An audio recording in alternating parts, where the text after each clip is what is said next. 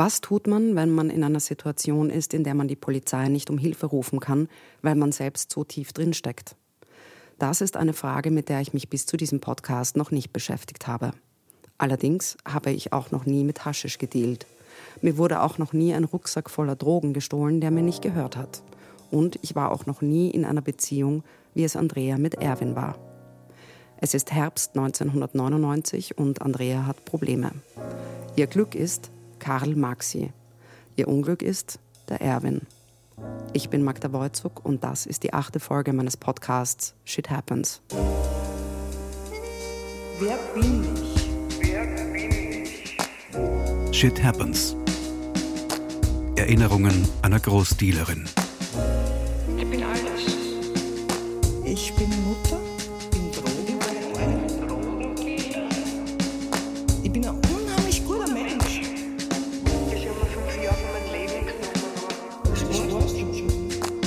Podcast von Magda Wolzug. Wer sich erinnert an, an die Geschichte mit dem Rucksack, wo ich überfallen wurde, wie im Film, da war ja der super coole Typ dabei, der meinte, er muss sich da jetzt ganz, ganz, ganz einen großen Namen machen, indem er auf Frau und Kind losgeht. Unser Leusel, der hat mir ja damals obwohl er mich nicht kannte, wirklich böse bedroht bei der Rucksackgeschichte. Und hat sich natürlich, wie eh alle, erwiesen als nicht so toller Mensch, indem er beim Quarl Schulden gemacht hat.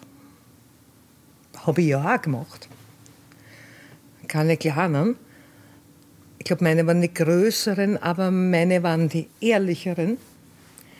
Also es waren dann nicht mehr so gute Freunde. Folge 8. Ein Pferd plus allem, was dazugehört. Und dann war halt auch schon bekannt, dass er eigentlich mich anbaggerte, sagen wir es einmal so. Und irgendwann einmal sagt der Karl zu mir, Herst, hilf mir, den Läusel zum Lokalisieren quasi. Macht er mit ihm was aus, in irgendeinem Lokal und sagt mir dann wo. Natürlich habe ich, hab ich gesagt, ja, okay, mache. Und habe den Typen angerufen und habe gesagt, treffen wir sie in dem und dem Lokal um die und die Uhrzeit. Ich weiß noch mal, es war im 15. Bezirk. Es war auch noch nicht dunkel oder so, es war helllichter Tag. Der hat gesagt, ja. Wusste aber, dass er Schulden hat. Ne? Also es war nicht, war, ihm ja nichts Neues. Erst und ich sitze in diesem Lokal, helllichter Tag, ein kleines Kaffeehaus in, in Arschloch, Wien. Ich sitze dort und der alte Karl, der leblose Karl, mit den Augen eines Devils kommt er rein mit irgendetwas ziemlich langen in Zeitungspapier eingewickelt. Setzt sie natürlich an meinem Tisch. Und ich schaue mal auf, ich schwör's. Und ich sage, Herr cool. was ist denn das? Und der schaut mich tatsächlich an und sagt, Habune. Aber was das so in, in, ich kann das gar nicht. Habune. So in einem vollkommen emotionslosen Ton. Und der Schamann sagt, bist du deppert? Was machst du mit einer Habune? Und der schaut mir an, vollkommen trocken und sagt, ich schieße ihm ins Knie, wenn er reinkommt. Um Gottes Willen, ja, ich schieße ins Knie mit einer 357er. Ich schieße ins Knie mit einer Bamgan. Ich schieße ins Knie mit was auch immer. Wer kommt auf die Idee, mit einer Habune am helllichten Tag einen Typen ins Knie zum Schießen? Das kann nur unser Karl. Das kann nur der Karl. Ich kann euch nur sagen, ich war wirklich heilfroh. Es ist nicht passiert. Weil der depperte Loisel Gott sei Dank nur so viel Menschenkenntnis hatte, sich nicht mit mir zu treffen. Aber einige Wochen, Monate, wie gesagt, ich kann nur immer wiederholen, also Zeitfakten sind für mich ganz schwer in der Geschichte. Es ist auch 20 Jahre her ganz sicher habe ich ganz viel verdrängt. Aber ein paar Wochen oder Monate später sitzt der komplett geisteskranke Psychopath Erwin mit dem Karl in ein Auto am helllichten Tag und fährt zufällig bei einer Fleischerei vorbei, wo der Loisel gerade steht beziehungsweise auf der Straße geht. Und der hat ja glaubt, das, was man so über die 1970er in Wien verlautbart oder in Filmen bekannt gibt, ist eine Realität, was ja nie war. Und hat beinhart den mit der Bamgan wirklich ins Knie geschossen. Ich war Gott sei Dank nicht dabei. Dieser Läusel ist in die Fleischhocker-Auslage geflogen. Mit einem ins geschossene Knie. Die Bosse reagierten auf Fehler oder Ungehorsam ihrer Komplizen äußerst brutal. Einem Mann wurde auf offener Straße kaltblütig ins Bein geschossen. Kronenzeitung, 25. November 2000. Wahrheit. Wahnsinn. Was für mich dann ziemlich unlustig war, weil in meinem Akt der Erbe natürlich an meiner Seite stand und Leute in Fleischhacker-Auslagen geschossen hat. Ich habe überhaupt nichts damit zu tun gehabt. Das hat auch meinen Akt in diese Dimension gebracht. Wahrscheinlich gern drei Viertel meiner Haft in Erwin, weil ich ja als schwerst gefährlich eingestuft wurde. Na, ich habe aber keinen was gemacht. Also wenn ich wem einen Arschtritt gegeben habe oder einmal auf die Zeichen gestiegen bin und ja, aber Gewalt von meiner Ding, also schon, aber niemals in den Ausmaßen, nie, nie niemals. Aber dadurch wurde ich als schwerst gefährlich eingestuft. Ich bin im Landesgericht wirklich, ich habe immer zwei Beamte rund um mich gehabt auf jeden Weg. Die Beamten haben mich angeschaut und gesagt, was ist mit dir, was an dir war denn gefährlich? Ich habe gesagt, das sagt sich, wie es ist, 1000 Kilo Haschisch, ich habe überhaupt keinen was gemacht. Aber die in seine Geschichten haben das halt ins Unendliche gepusht und dass der halt meine rechte Hand war. Holla da.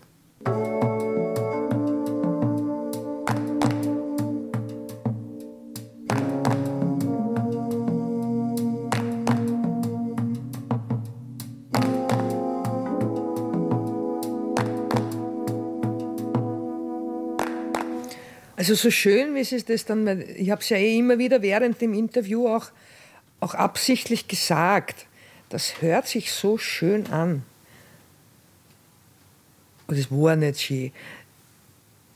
Wobei das ist, das ist, eigentlich ist es sehr bipolar. Weil das ist ja so arg, weil es gibt wirklich viele schöne, viele schöne Episoden, die bis heute wo ich mir denke, wow, was für eine Menschlichkeit. Die gute Seite von Karl bringt mich fast zu weinen, bis nicht. Sie bringt mich zum Weinen. Die gute Seite von Karl. Was ich wirklich nie vergesse, nie, nie, nie vergesse von Karl ist, nach der scheiß Rucksackgeschichte und, und bla bla bla, lange Story bin ich mit ihm gesessen, kurz vor Weihnachten, im Donauzentrum. Und ich hatte nichts mehr. Also ja, nach dem Rucksack war es vorbei mit mir. Ich hatte nichts, nichts, wirklich gar nichts. Und ich bin dort gesessen und habe wirklich tatsächlich um sieben Schilling, das weiß ich noch, ein Tarzan-Pickelheft für meine Tochter zu Weihnachten gekauft, weil mehr ging nicht. Und das habe ich halt gekauft. Und dann bin ich gesessen in dem Donauzentrum in einem Kaffeehaus. Vis-à-vis von mir der emotional tote Karl. Und rund um uns, Weihnachten, keine Ahnung wie viele Mütter und keine Ahnung wie viele Sackeln. Und ich schaue mir die Mütter so an, mit den Weihnachtsgeschenken. Hat mich sehr getroffen. Habe es aber nicht gesagt. Und auf einmal schaut mir der Karl an. Mit den Worten. So, bam. Chancen so deppert. Und ich sage, Alter, Karl, die kaufen da alle die Urweihnachtsgeschenke für die Kinder. Und ich habe ein Tarzan Pickelheftel. Der hat nichts gesagt. Hat seinen Kaffee weiter getrunken. Nach fünf Minuten, zehn Minuten, 20 Minuten schaut mich der auf einmal an und sagt, was ist denn, wenn ich der kleine Pony kaufe? Kümmerst du dich drum? Die Dealer lebten jedenfalls in Saus und Braus. Bei Karl W. etwa, einem der Köpfe der Bande, fand man ein Sparbuch mit 3,1 Millionen Schilling. Auch die anderen Mitglieder ließen es sich an nichts fehlen. Auch auf mittlerer Ebene konnte man sich ohne weiteres ein Pferdegestüt und eine Hundezucht in Ungarn leisten. Salzburger Nachrichten, 25. November 2000. Und der tatsächlich, so war ich hier sitze, so war ich hier sitze, hat er in der Sekunde das Telefon in die Hand genommen, hat in Ungarn angerufen vor mir. Irgendein Typen und hat gesagt, ich brauche am Heiligen Abend ein Pferd plus allem, was dazugehört. Ich hole das. Das ist tatsächlich der ach so kriminelle, vollwahre Hund. Auf der hohen Wand mit einem Pippi Langstrumpf-Pferd vorgefahren als Weihnachtsgeschenk für mein Kind. Wohl die, der größte Akt der Menschlichkeit. Wo, ich, wo wir aber wirklich schon so oft waren, Kinder, nicht. Wir tun uns selbst an, was der Himmel erlaubt, aber nicht den Kindern. Und dann haben wir uns natürlich unheimlich gefreut. Müssen wir rauchen? unheimlich gefreut und haben einen Stall gebaut aus Federnuttbrettern. Wir haben ja auch nicht gewusst, dass der bringt ein wirkliches Pippi Langstrumpf-Pferd. Wir haben überhaupt keine Ahnung gehabt von Pferden. Wir wussten auch nicht, dass ein Pferd in einer Einzelhaltung nicht haltbar ist. Wir haben ja nicht kapiert, dass man Reiten eigentlich lernen sollte. War der Erwin dabei, der ja das 37. Kind in der Geschichte war. Aber es war scheißegal. Der ist ausgeladen worden und der hat geglaubt, der reitet jetzt ein Pferd. Alter, das ist gegangen dreieinhalb Minuten. Aber er hat es wirklich lang geschafft. Also aus heutiger Sicht weiß ich ja, war das durchaus extrem mutig. Der Sattel hat nicht passt, hat gar nichts passt. Dort kein Zaumzeug passt, hat nichts gepasst. Dann hat sich aufgesetzt, hat gemacht einen auf Rodeo. Halt nicht lang. Was aber passiert ist, ist, dass dieser Seppi hat er Kassen jeden Tag diesen Federnutzstall mit seinen Brustmuskeln zerbrochen hat.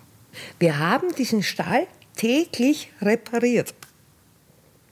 Wir haben aber nicht geschnallt, dass der einfach immer zu den anderen Pferden rennt. Hm? Es war halt unlustig, weil es war halt viel Schnee im Winter auf der hohen Wand. Und, und mein Kind, die ist mir gegangen bis zu den Knie mit vier Jahren alt. Und ich dann durch diesen Schnee gestapft sind. Seppi, Seppi, bis die, selbst die Kleine, hat irgendwann einmal gesagt, Mama, Glaubst du nicht, wir sollten am Seppi scheißen? Der Seppi ist halt einfach immer zu den nächstgelegenen Pferden gelaufen. Ja, das, kind war, das Kind war im Wald bis zu, bis zu ihre Augenschlitze voller Schnee und hat ihr Pferd gesucht. Also was ich wirklich nicht empfehlen kann, ist, sich Pferde zu nehmen, ohne Ahnung zu haben. Aber das, war halt so. Das war halt so. Der Seppi und die Federnutbrillen, das war Wahnsinn. Das war Wahnsinn, wirklich.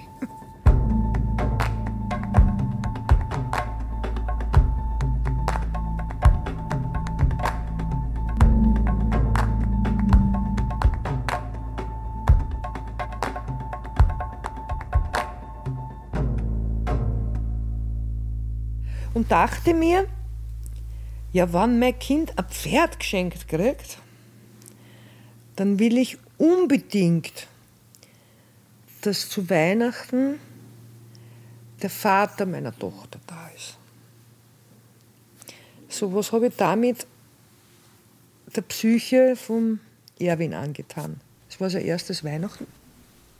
Es war sein erstes Weihnachten nach zehn Jahren Haft. Ich weiß das Bild noch haargenau auf der Almhütte in, auf der Hohen Wand, der hat so geweint, wie ich dem gesagt habe, ich will nicht, dass er zu Weihnachten, weil der war ja verhasst. Der Vater meiner Tochter hat mich dafür gehasst, dass ich mit so einem Trottel unterwegs bin. Wir hatten damals nicht viel Kontakt, aber der hat natürlich immer alles gehört, was sie da so tut. Und ich mir gedacht, na, zu Weihnachten, da muss mein Kind ich habe dann nur, ich wollte eigentlich nur, dass Weihnachten der Vater meiner Tochter da ist. Und der ist aber dann schon gesessen vor Weihnachten und hat sie vom Tanzer, alter Mann, weißt noch, wie das war? Wie war Weihnachten? Jetzt dieses Liedl, das kann ich bis heute nicht hören, weil es mir in alle Zustände bringt. Der hat sich das nonstop angehört bitterlichst dazu geweint. Heute weiß ich natürlich, das wäre sein erstes Weihnachten gewesen. Und das habe ich ihm versaut. Weil der Vater meiner Tochter wichtiger war als er. Und der hatte ja nichts mit Kokain zu tun. Aber der eine, der uns dann alle verraten hat, hat auf so eine Gelegenheit nur gewartet. Und es ist gesagt, getan, der, der Erwin ist nach Wien, ist natürlich den in die Hände gerannt und hat dann in seinem Kokswahn oder in den Wahn, wo er runtergekommen ist, sie dachten, das lasse ich der Frau Skafis nicht so durchgehen. Das, wo es 69er ist, vis-à-vis -vis eine Tankstelle, ist dort hingegangen, hat 5 Liter Benzin gekauft und ist rübergegangen und hat das 69 Grad gezogen. Das Haus im Innenhof hat der liebe Erwin in Brand gesetzt. Das Lokal 69 nicht. Das war ein Privatanschlag an mich. Und hat mich angerufen und hat gesagt, der daheim brennt, und das nächste, was brennt, ist die hohe Wand. Und das war ernst zu nehmen. Wenn der Erwin das gesagt hat, dann war das ernst zu nehmen. Völlig ausgebrannt war am 6. Jänner dieses Jahres eine Wohnung im Haus Gaudensdorfer Gürtel 69 in Wien-Meidling. Rasch war für die Polizei klar, dass der Brand gelegt worden war. Doch erst jetzt dürften sich die Hintergründe klären. Allerdings, der verdächtige Brandleger ist derzeit nicht auffindbar. Kurier, 28. März 2000. Den hat keiner bremst, aber den konnte man auch nicht bremsen. Die einzige, die eventuell noch Macht hatte, den zu bremsen, war ich. Aber wenn ich nicht dabei war, keiner. Im Gegenteil. Und da gab es genau einen, der sich das traut hat ein guter Freund von uns ist dann wirklich zu mir rauf und hat mit der Hacke neben dem Bett neben uns geschlafen und aufpasst, dass wir nicht anzünden werden. Quasi. Und ab dem Moment war es auch ziemlich vorbei mit dem Erwin, weil er ja. Da, da ist er auch aufs Koksen gekommen durch dieses Arschloch, den Walter. Und ich meine, eh schon so eine Psyche und dann noch Kokain, das geht sich dann nicht mehr aus. Das, das ist, den hat es dann komplett aus der Spur gehabt. Ja, ich, ich bin damals nach Wien gefahren habe mir gedacht, das schaue ich mir jetzt an. Da war die Straßen abgesperrt mit Polizeibändern. Also es hat wirklich lichterloh gebrannt. Und das 69er war ja schon ein Name, da war ja ich wahrscheinlich noch gar nicht auf der Welt.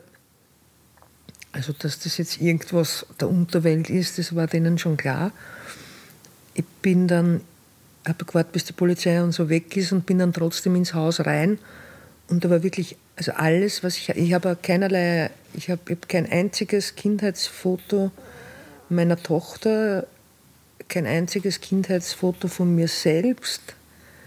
Alles, was ich hatte, bis in meine Kindheit hinein, was man halt so Fotoalben von den Eltern dann kriegt, war weg. Ich kann mich auch erinnern, ich bin danach in das abgefackelte Haus gegangen, weil ich mir noch mein Geld, weil da war ja noch Geld von mir, meine ganzen teuren Sachen, die ich mir gekauft habe. Und dann bin ich da reingegangen und ich weiß noch, mein, ich wollte unbedingt meinen Discman, da waren halt gerade Discman modern und habe ich mir gekauft, so einen 500, also einen richtig teuren Sony Discman.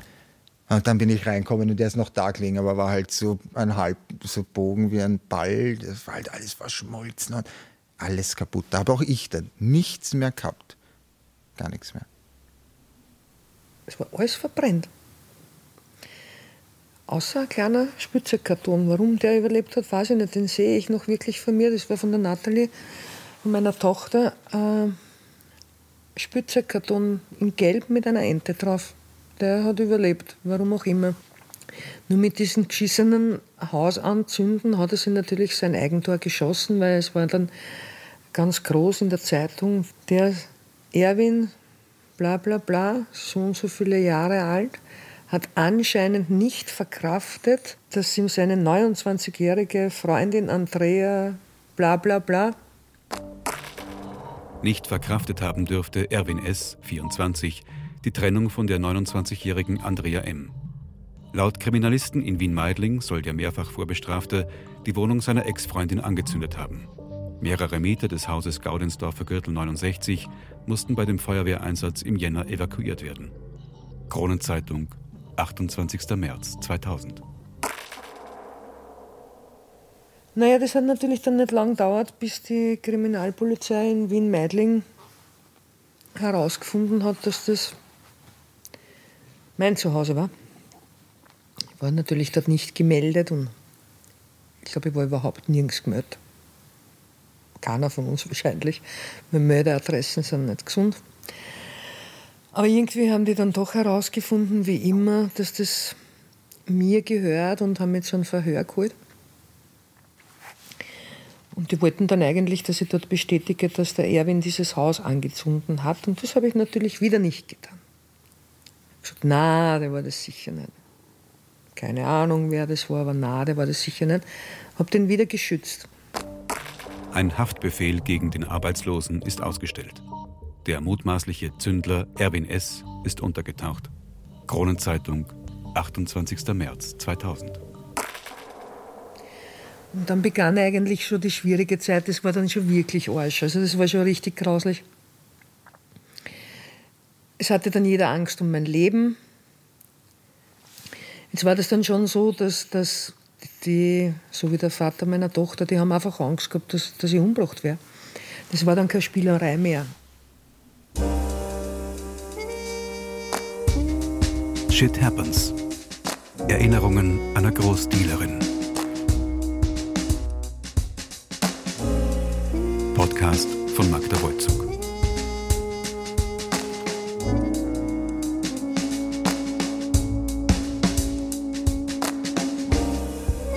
Ton und Technik Astrid Drexler und Mario Weise.